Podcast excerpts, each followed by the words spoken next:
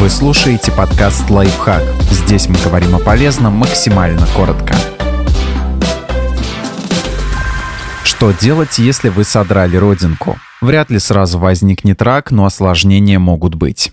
Что будет, если содрать родинку? Осложнения возможны даже при удалении родинки или невуса в кабинете дерматолога. Если же содрать ее дома, риск неприятностей еще выше. Если повредить родинку, она будет сильно кровоточить. При заживлении в нее, как и в любую другую рану, могут попасть микробы и начнется воспаление, а после может остаться шрам.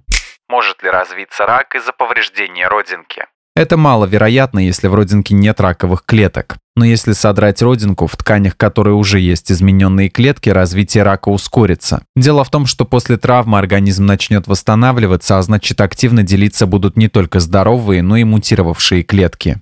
Что делать, если вы содрали родинку? Как и с обычными порезами, нужно оказать себе первую помощь. Вымойте руки. Остановите кровь, прижав к ней чистую марлевую салфетку или ватный диск. Очистите это место водой с мылом или антисептиком, но так, чтобы они не попадали в саму рану. При необходимости наклейте пластырь или закройте повреждение повязкой.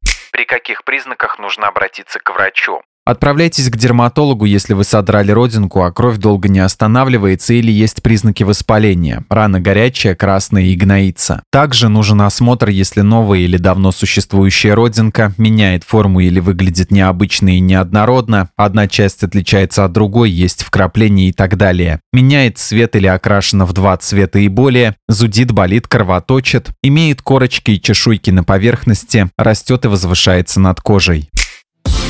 Подписывайтесь на подкаст «Лайфхак» на всех удобных платформах, ставьте ему лайки и звездочки, оставляйте комментарии. Услышимся!